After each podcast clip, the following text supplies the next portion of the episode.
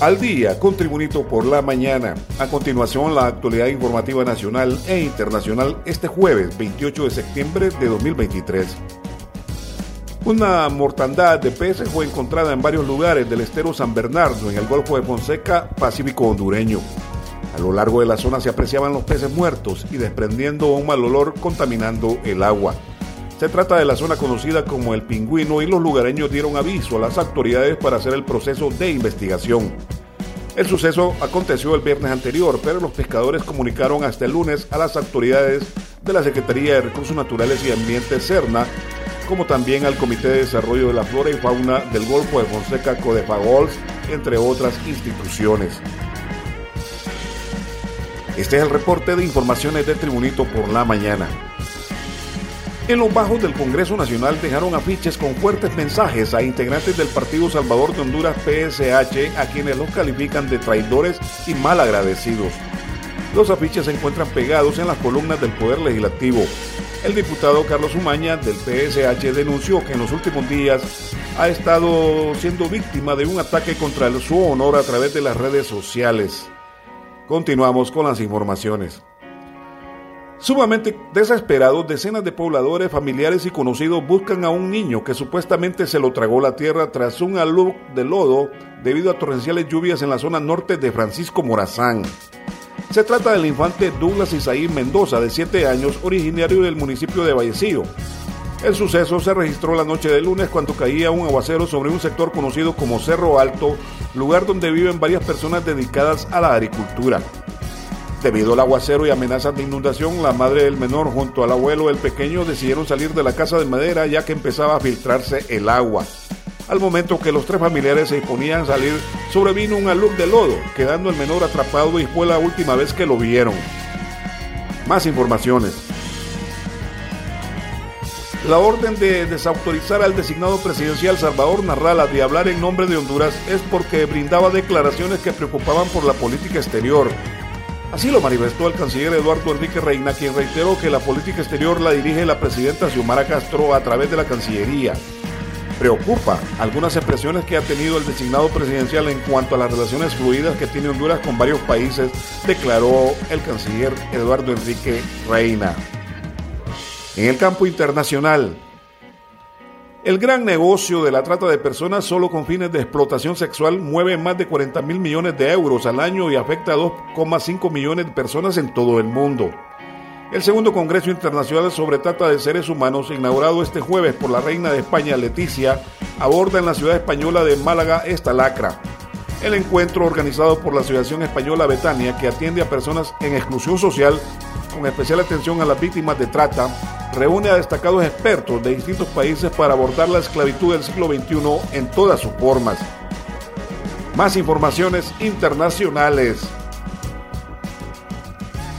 El expresidente Donald Trump lanzó su carrera política luego de haber hecho fortuna en el sector inmobiliario, pero ahora que aspira a volver a la Casa Blanca puede perder el control de una parte de su imperio por inflar el valor de sus activos repetidamente y haber mentido a los bancos antes de que el lunes empiece un juicio civil contra la empresa familiar Trump Organization y su plana mayor, entre ellos Donald Trump y sus hijos Donald Trump Jr. y Eric Trump, el juez de la Corte Suprema del Estado de Nueva York, Arthur Engoron, dio en parte la razón a la fiscal Leticia James, que había iniciado diligencias judiciales en este caso. En una resolución contundente, el magistrado considera que hubo fraude continuado y describe un sistema de sobrevaluación de activos relacionados, por ejemplo, con la emblemática Torre Trump de Nueva York y otras propiedades del grupo de 812 millones y 2.200 millones de dólares para negociar préstamos más ventajosos con los bancos. Más informaciones internacionales. Costa Rica en el 74 lugar, Panamá en el 84 y El Salvador 95 lideran los tres primeros puestos en el índice global de innovación en Centroamérica, cuya nueva edición fue publicada este miércoles por la Organización Mundial de la Propiedad Intelectual OMPI. En la cuarta posición aparece Nicaragua con 115 lugar, Honduras en la 116 posición es quinto y Guatemala 122 es sexto en ese índice de innovación, que ha sido un punto de referencia para evaluar la innovación y una piedra angular en la formulación de políticas económicas. Cada vez son más los gobiernos que analizan sistemáticamente los resultados anuales del Índice Mundial de Innovación y que configuran sus políticas para mejorar sus resultados.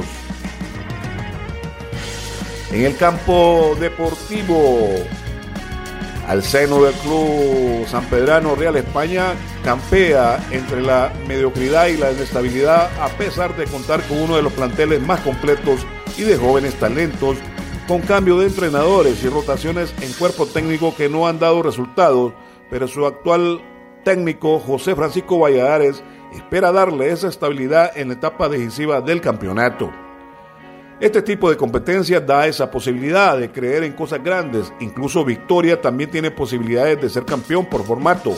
No es como en Europa, que no hay liguillas. Este formato es espacio de tener muchas opciones hasta de campeonizar, llegando bien a la liguilla, apuntó Valladares en comparecencia de prensa.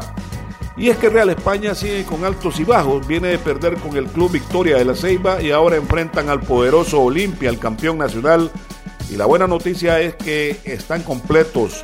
Tenemos a todos los jugadores disponibles. Excel Montes está recuperado, mientras Franklin Flores ya comenzó a trabajar en el equipo después de su lesión que sufrió ante el Vida, declaró el técnico Francisco Valladares del Real España. A pesar de que ya en su mente hay un 11 para enfrentar al Olimpia el domingo en el Estadio Olímpico de San Pedro Sula, tenemos los 32 jugadores contemplados. Al final de la semana decidiré quiénes jugarán el domingo de acuerdo a la idea que tengamos. Jugará el que sube la camiseta a los 90 minutos, concluyó el técnico de Real España, Francisco Valladares.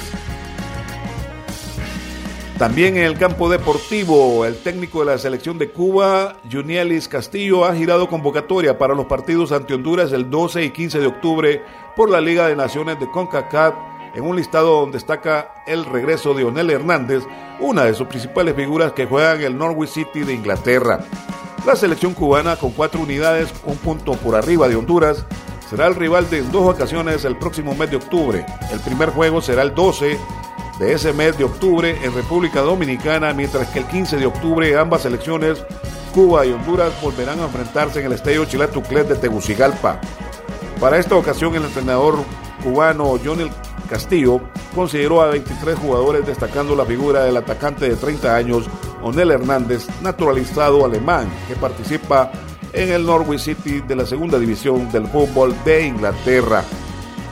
Este ha sido reporte de informaciones de Tribunito por la mañana de este jueves 28 de septiembre de 2023. Tribunito por la mañana te da las gracias y te invita a estar atento a su próximo boletín informativo.